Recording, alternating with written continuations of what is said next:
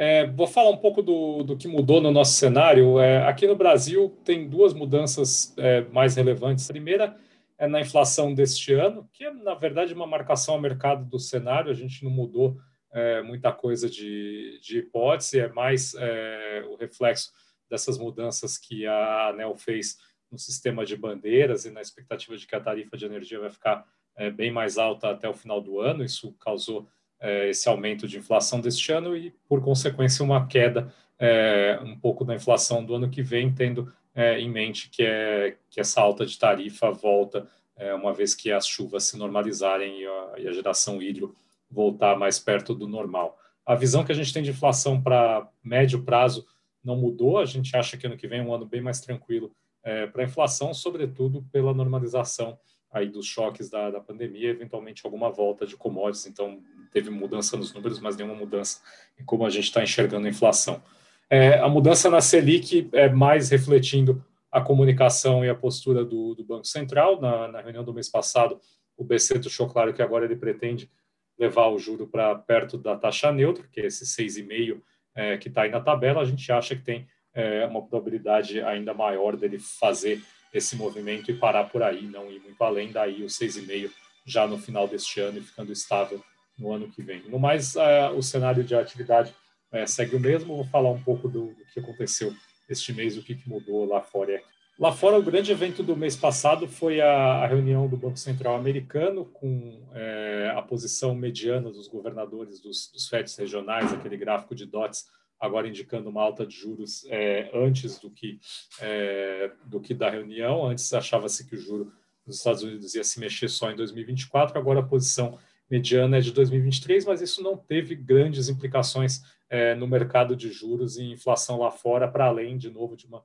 marcação ao mercado da parte mais curta. E desse gráfico tem é, as curvas de 10 e 5 anos da Treasury, vocês veem que 10 anos está praticamente de lado, até caindo um pouco é, desde meados de fevereiro, 5 anos subiu um pouquinho logo depois da reunião e ficou por lá, e a inflação esperada, esses 5 anos, 5 anos, que é uma medida mais de médio longo prazo, estava subindo até março, mas ela está de lado desde então. Então, o saldo de, dessas é, surpresas de inflação um pouco mais alta e o Fed mudando um pouco de postura, ela parece ainda muito limitado na parte mais curta da curva e um pouco no mercado de câmbio, mas em larga medida o Fed ainda parece estar controlando é, esse, essa expectativa de aperto de política monetária, não está gerando é, um pânico maior no mercado e acho que o mercado não tem, por enquanto, motivo nenhum para duvidar do Fed. A gente tem ainda alguns meses é, desses índices de preço ainda bem poluídos por conta da pandemia.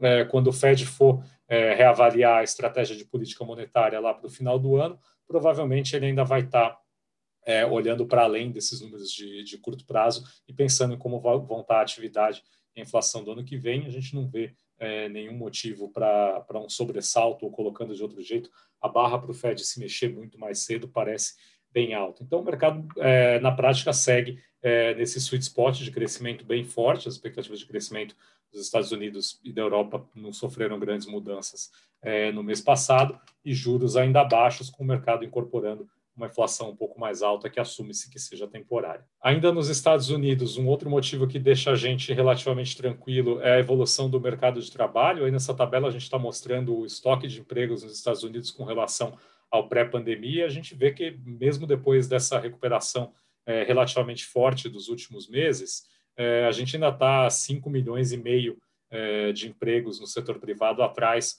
do nível pré-pandemia. O ritmo de, de criação dos últimos três meses é, esse nível de, de pré-pandemia, que provavelmente é um nível é, perto do pleno emprego, é para onde o Fed gostaria de levar a economia, isso chega só em maio de 2022. É possível que esse ritmo de criação de empregos acelere depois que acabar o verão é, por lá, isso vai coincidir com o fim é, desse auxílio-desemprego mais turbinado, mas ainda tem alguns meses para acontecer isso, e mesmo que é, isso acelere daqui até o final do ano, esse estoque de empregos perdidos ainda é muito grande, então só esse, essa folga é, do mercado de trabalho deve garantir é, o resto deste ano, pelo menos, ainda de tranquilidade para o Fed e para os mercados. Os PMIs de manufatura, é, hoje saíram os de serviços, a gente não teve tempo de atualizar para a apresentação, mas a cara é mais ou menos a mesma. A gente vê é, essa expectativa é, mais de curto prazo de atividade do mundo meio de lado desde abril, mas aí alguma divergência entre regiões. Né? A China é, desacelerando um pouco, a China teve um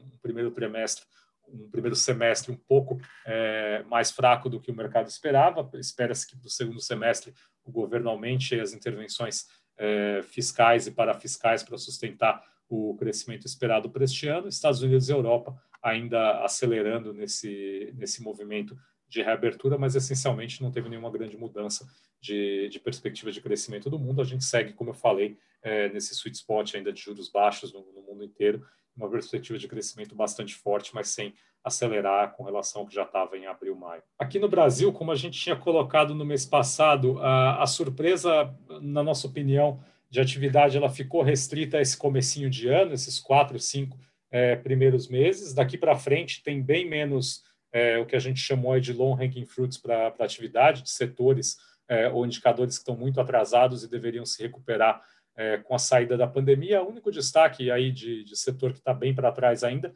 é essa linha mais clara do gráfico da direita, que é a parte de serviços prestados a famílias. Isso, de fato, segue rodando a 40% abaixo do nível pré-pandemia. Isso ainda tem um catch-up é, de reabertura, mas a maioria dos outros é, indicadores de atividade estão andando de lado com um crescimento bem menos exuberante do que sugeriu aí o crescimento do PIB do, do primeiro TRI, então a gente continua com a visão de que o crescimento para o resto deste ano é bem mais fraco, deve levar o PIB deste ano fechado para 5%, mas a gente acha que a surpresa boa é, de atividade por aqui já passou, daqui para frente a gente vai ver um crescimento que não é, é ruim, até para o padrão do Brasil é, do pré-pandemia, ele é mais forte do que o, o padrão pré-pandemia, mas é nem de longe é, perto do que, do que apareceu esse crescimento acima de 1% no, no primeiro TRI, isso não mudou é, com relação ao mês passado, na nossa visão. É, o grande motor da, que está impulsionando a economia aqui, e isso ainda segue é, surpreendendo positivamente, é o setor externo. Aqui a gente vê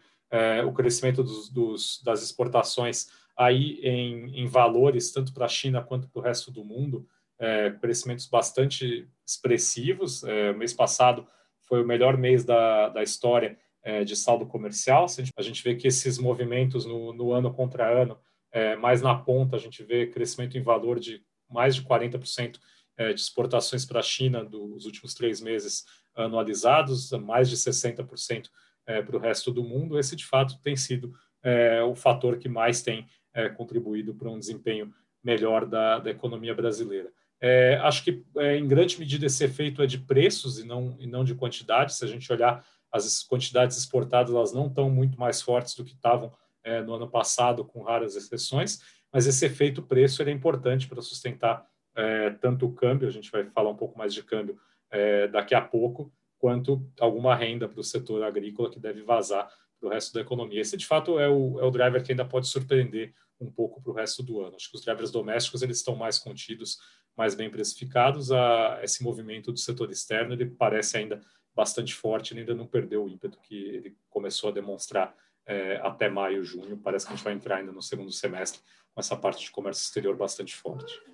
É, por fim, vou falar um pouco de câmbio, que é um. O real divergiu bastante das moedas lá fora nesses últimos dois meses, tanto que o dólar teve uma, uma recuperação aí a partir do, do FONC, um pouco antes disso, contra as principais moedas. O DXY voltou aí para cima de 90, fechou o mês em 92. Isso correspondeu a um movimento na direção contrária é, dos emergentes, no geral, dólar forte contra o desenvolvido é ruim para as emergentes. O que foi notável aí é como o Brasil é, destoou desse movimento. Né? A gente viu o dólar real, é, pelo menos até o final do mês passado, ganhando, com o real ganhando, voltando ali para perto de 5, tirando um pouco do atraso que a gente via desde praticamente um ano e meio atrás, e esse movimento foi ainda mais forte contra é, os outros emergentes, abriu aí uma divergência que a gente vê no real é, ainda bem melhor é, tanto contra os emergentes investment grade, que é ali, contra, tanto contra a parte mais é, de pior qualidade de crédito, que são os, os junk, Colômbia, Rússia, Turquia e África do Sul,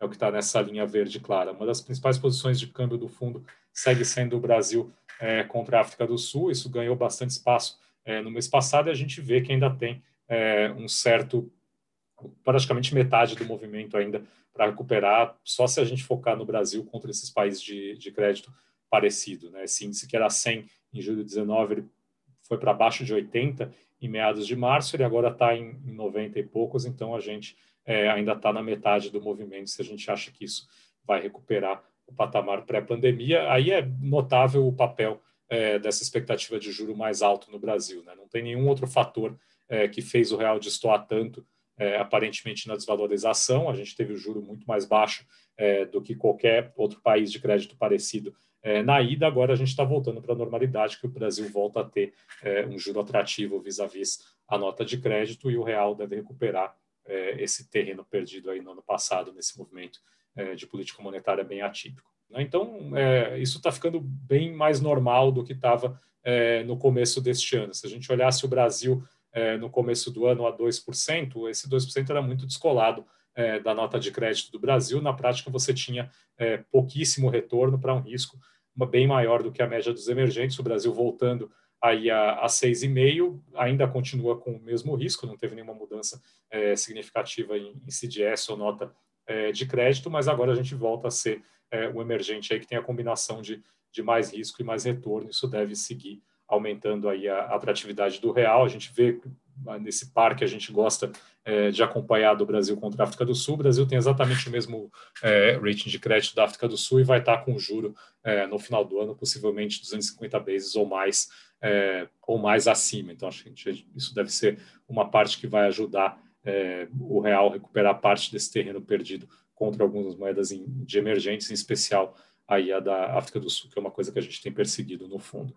E aí um pouco da história do dólar real, a atratividade de juros do real contra o dólar, a gente faz aí a taxa real de um ano do Brasil é, contra a dos Estados Unidos, a gente viu que esse diferencial ele chegou bem perto de zero em meados do, do ano passado, ou seja, o juro real é, de um ano aqui do Brasil estava exatamente igual a dos Estados Unidos, ele está voltando é, a abrir. Né? Agora ele já está mais perto de, de 5%, que é uma remuneração é, parecida aí do, do pré-pandemia. Né? A gente não deve voltar a esse diferencial de duplo dígito que era é, até o, o, Banco Central começar a cortar os juros no, no, governo Temer, mas esse retorno de perto de 5% em excesso é, do real contra o dólar parece que vai ser é, o suficiente para fazer o, o real se tornar mais atrativo e parte desses fluxos que deixaram de vir para o Brasil retornar, a gente ainda acha que tem espaço é, para o dólar real andar. Esse é o último da, da parte de macro, aí só para lembrar do real é, contra ele mesmo no, no, passado em termos reais, a gente ainda está bem distante aí de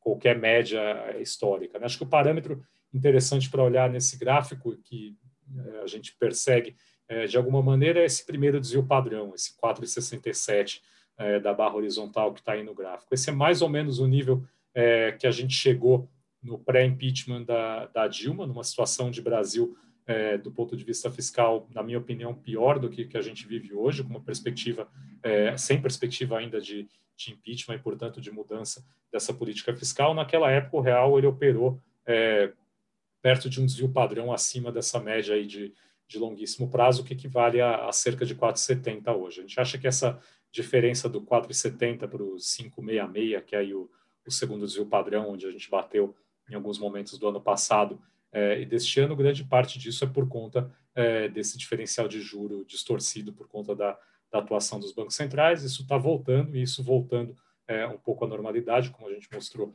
aí nos outros gráficos, deveria levar o real para perto desse é, primeiro desvio padrão, é, perto desse 4,80 que a gente tem aí como é, como baliza para o final do ano, é mais ou menos isso que a gente está perseguindo. Então, esse foi um, um mês bom para junho, foi um mês bom para essa tese. Julho começou é, um pouco mais difícil, com o real realizando é, um pedaço desses ganhos de junho, mas a gente acha que os, o que está por trás é, dessa tese de valorização do real, seja um pouco contra o dólar ou contra os outros emergentes, segue é, aí de pé. O principal pilar dessa esse movimento é, do Banco Central que se mudou de alguma maneira recentemente mudou para mais juros mais rápido que deveria é, favorecer essa história toda.